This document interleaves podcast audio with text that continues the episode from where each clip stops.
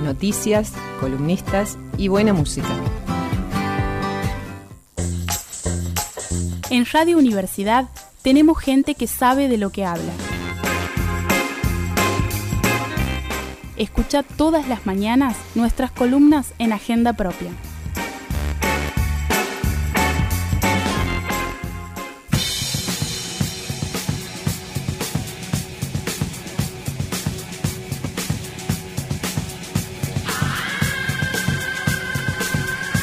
Como todos los viernes recibimos a nuestra compañera columnista, la socióloga del rock, que llega al aire de la radio, está Ale Cáceres con nosotros. Bienvenida, buenos días. Buen día, ¿cómo estás? Buen día Ernesto, buen, día, Nico, buen día a todos quienes nos escuchan. Llega con sus típicos apuntes de colores. Exacto. Viene con unas hojas a cuatro blancas, ustedes no lo ven, por eso se los contamos, escritas en todos colores, Eh, en colores. azul, en verde, en rojo. Sí, sí, que Así. llamen, que llamen la atención. Una maravilla.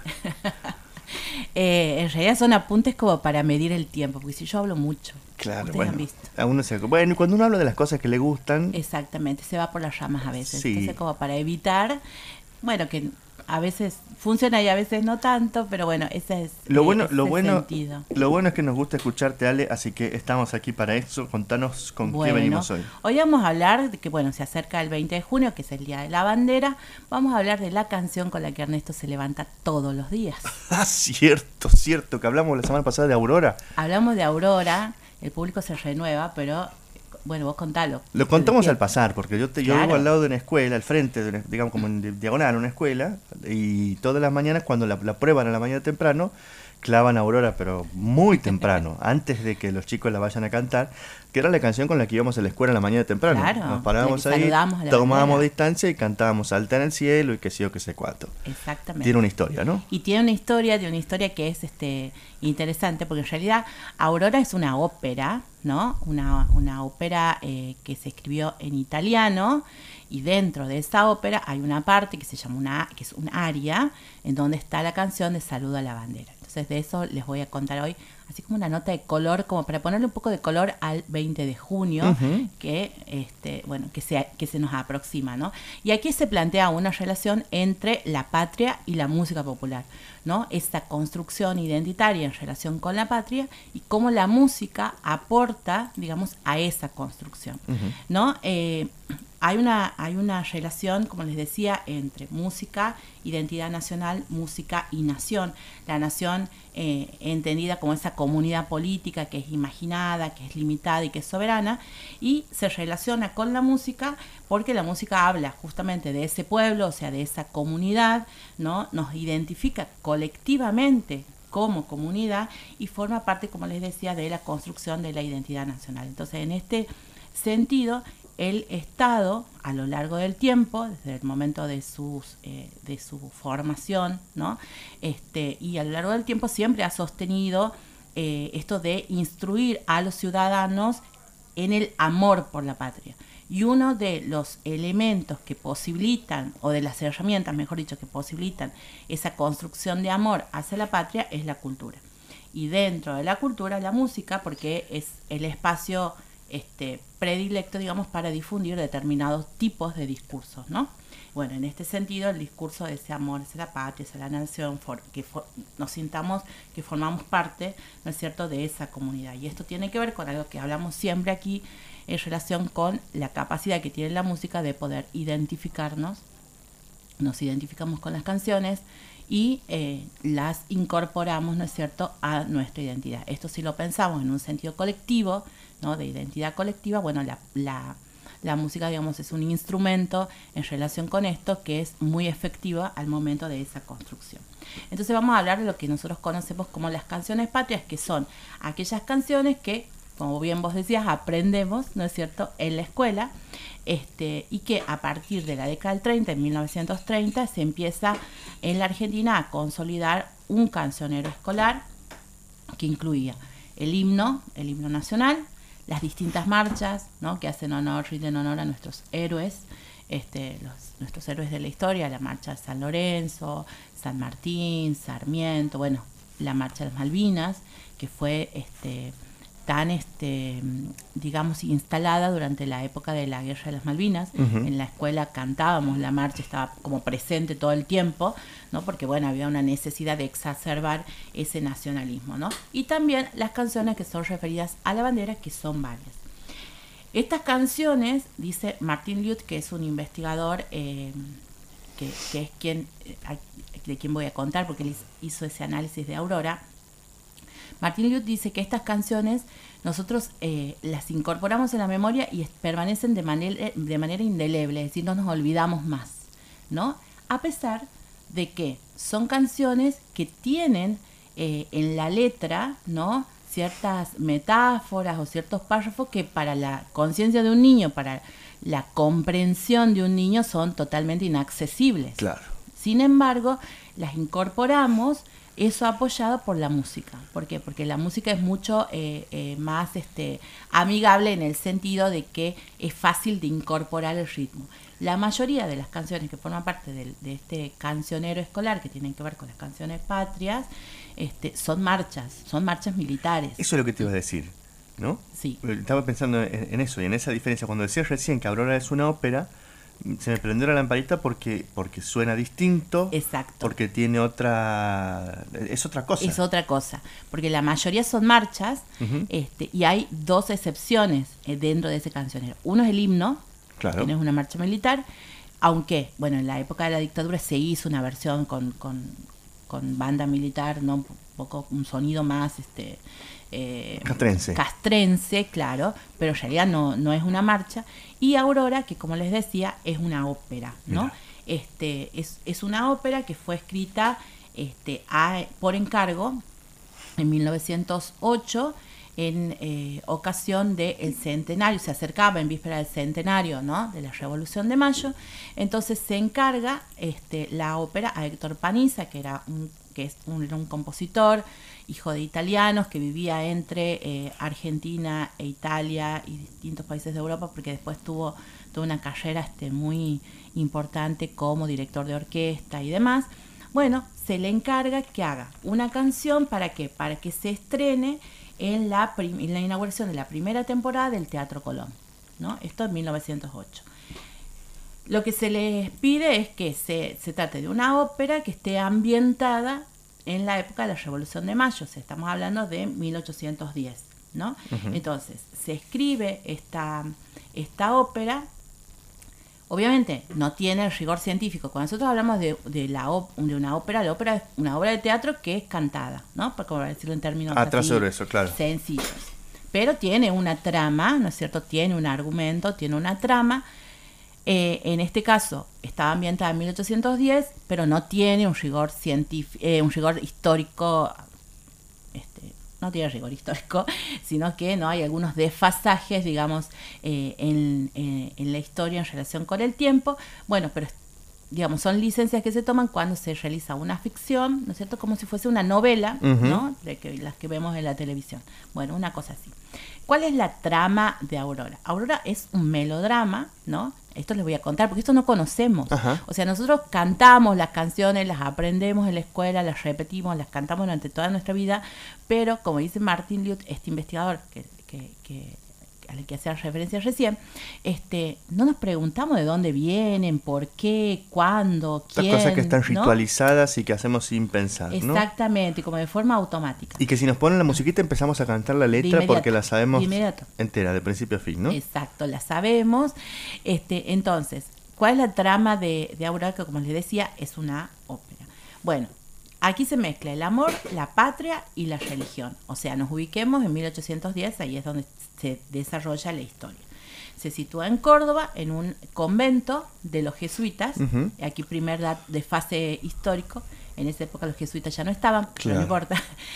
Entonces se sitúa ahí en donde un em, Mariano, que es el protagonista, es un eh, novicio jesuita, que se dirime en la trama entre el amor a Dios y el amor a la patria. ¿Por qué? Porque queda como líder de los criollos revolucionarios de ese lugar que eh, se ubican, que toman ese convento, ¿no? Como lugar este, de resistencia, digamos, frente a las tropas realistas. Pero aquí viene la cuestión. Resulta que Mariano se enamora de quién? De la hija del comandante en jefe de las tropas realistas. Diablos. Entonces ahí ya empezaron los problemas. Se complejiza la trama. Se complejiza la trama, bueno, viene una serie de situaciones, de desencuentros, ¿no es cierto? De amor y de desamor. Y termina, bueno, voy, tengo que decir al final, lo espoliamos. El final, ¿cómo termina? Aurora, se, ah, la, la chica esta en cuestión se llama Aurora. Con razón. De allí el nombre de, eh, de la ópera, ¿no es cierto? Bueno, O sea que le cantamos a la hija de un comandante realista o algo así.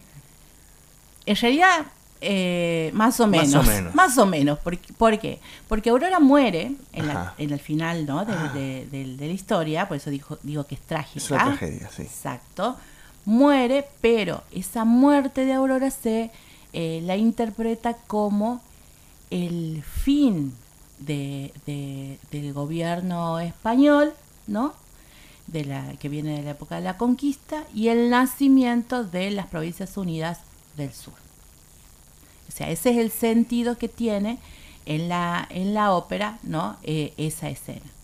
Y la escena del saludo a la bandera es un área, o sea, es una partecita chiquitita dentro de esa, de ese gran, de esa gran trama, en donde los criollos eh, que se resistían en este convento lo que hacen es izar una bandera y la saludan con lo que nosotros hoy conocemos como Aurora, que en realidad era la, se llamaba en el- dentro del, se llama dentro de la ópera el saludo a la bandera. Ahora, otro desfase. Sí. La bandera todavía no existía en 1800. Claro. Existió no dos años después. Había escarapela, ¿no? La, eh, en- No, todavía, todavía no. El- de- dos Ah, años después. Dos años después. Dos años después es cuando este, Belgrano, ¿no es cierto?, iza la bandera en Rosario y demás. Entonces, por eso digo, tenía, la Qué historia maravilla. tiene, ¿no? Como ciertos desfasajes, pero digamos, eso, eso, eso es. Entonces, esa, esa área, esa partecita que yo les digo de la ópera, que es Salva la Bandera, es lo que hoy nosotros conocemos como Aurora, o sea, se le da el nombre, ¿no? De, eh, de la ópera en sí, y eso pasa en 1945 cuando la ópera se traduce al castellano, porque a todo esto, eh, hasta ese momento, o sea, hasta el 40, y- se traduce en realidad en el 43, 1943-1944, pero se estrena esa versión en castellano de nuevo en el Teatro Colón, en el gobierno de Farrell, porque querían hacer justamente por el 25 de mayo, ¿no? Toda una fiesta.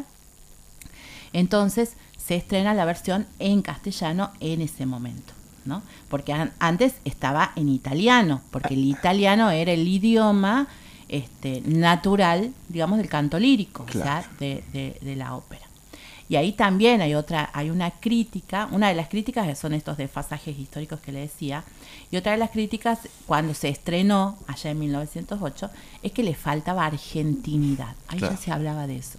¿Por qué le faltaba argentinidad? Y bueno, porque estaba escrita en italiano, después se hizo la traducción y la traducción también tiene algunos errores eh, algunos errores y otra de las de las críticas muy importantes que se le hacía es la referencia al águila al águila guerrera Es la famosa águila guerrera. la famosa águila guerrera exactamente ¿y sabes por qué? ¿Por qué? y porque en la Argentina no había águilas hay cóndor entonces el tema era ¿por qué no un cóndor en vez de un, de un águila? Porque no rima. porque no rima y porque en Es esa como el época cuento en del Europa Tajo.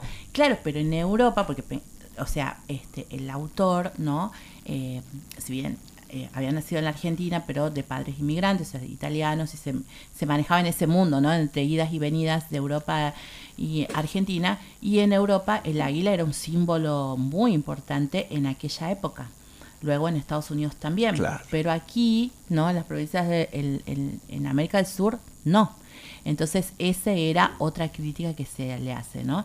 El águila, eh, nosotros decían, a los autores dicen, bueno, pero cantamos el águila y qué probabilidades qué tenemos estamos de que- hablando? es claro, Claro. tenemos más probabilidades de ver un cóndor. El cóndor, Sí. ¿no es cierto? Es como nuestro símbolo en ese, en ese sentido. Entonces, hay ahí, ¿no? Como una, una, una referencia, digamos, a esto de la cuestión de la argentinidad.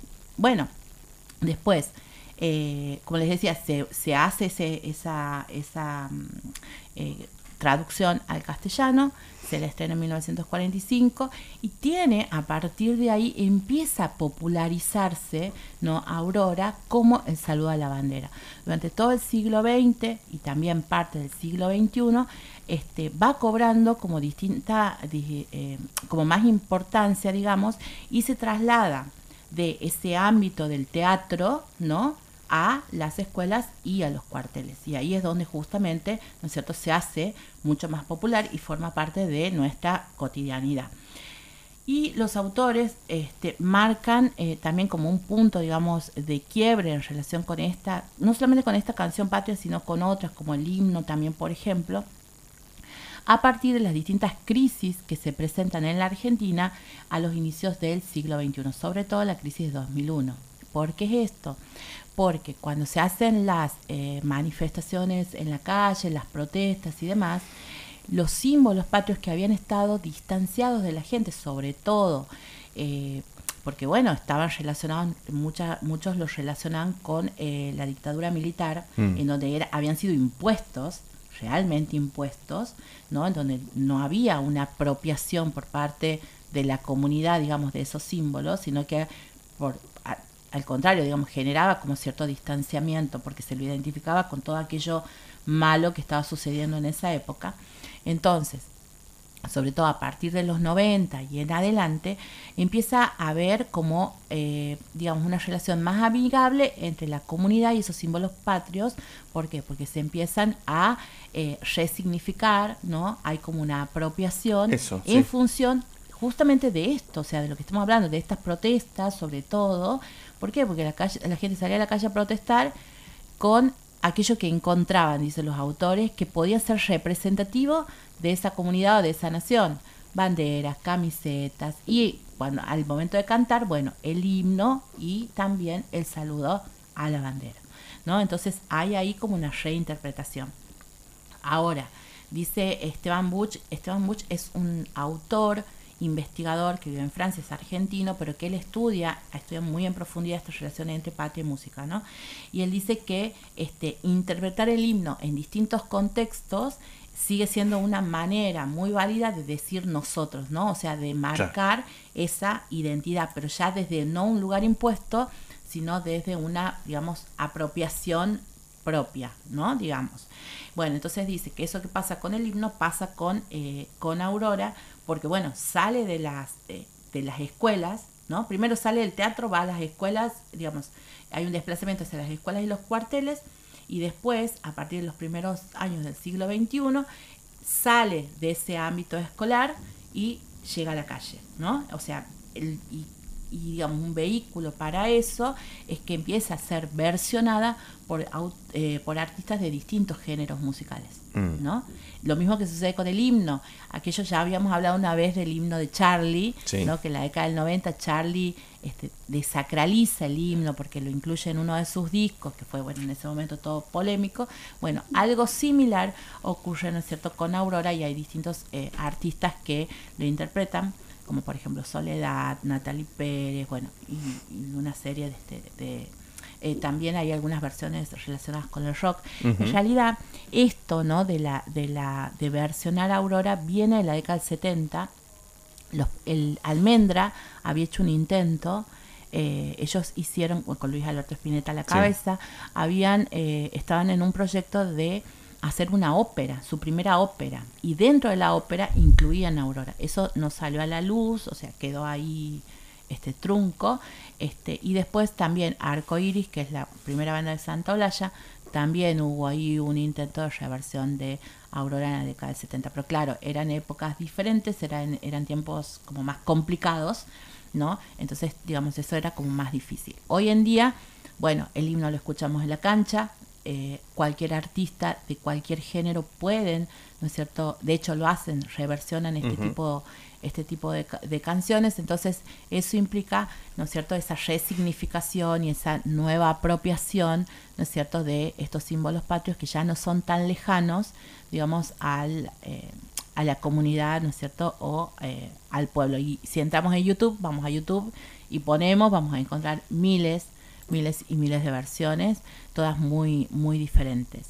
Y bueno, y lo que vamos a hacer ahora, para cerrar la columna, vamos a escuchar una de esas versiones hecha por Mujeres del Rock, que es una, es una grabación que se hizo en el 2020. Ahí participa Lula Bertoldi de Lucas Paula Mafia, eh, la Cabronx, que es una, es una rapera, así que vamos a escuchar una, una partecita rapeada eh, de Aurora Mavi Díaz, que viene de Viuda e Hijas del Rock and Roll, eh, entre otras artistas. Así que si les parece, cerramos con Aurora.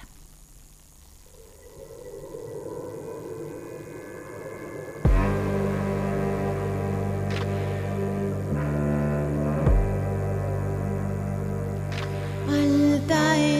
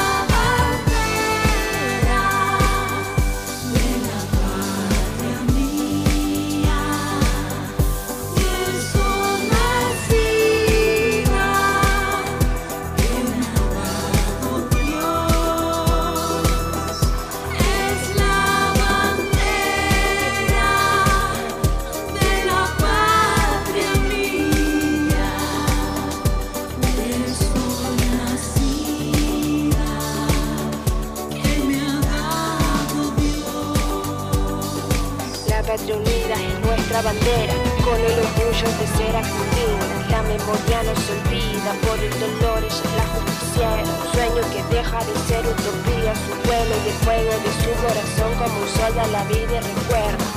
Si estamos unidos, somos la fuerza que mueve mareas.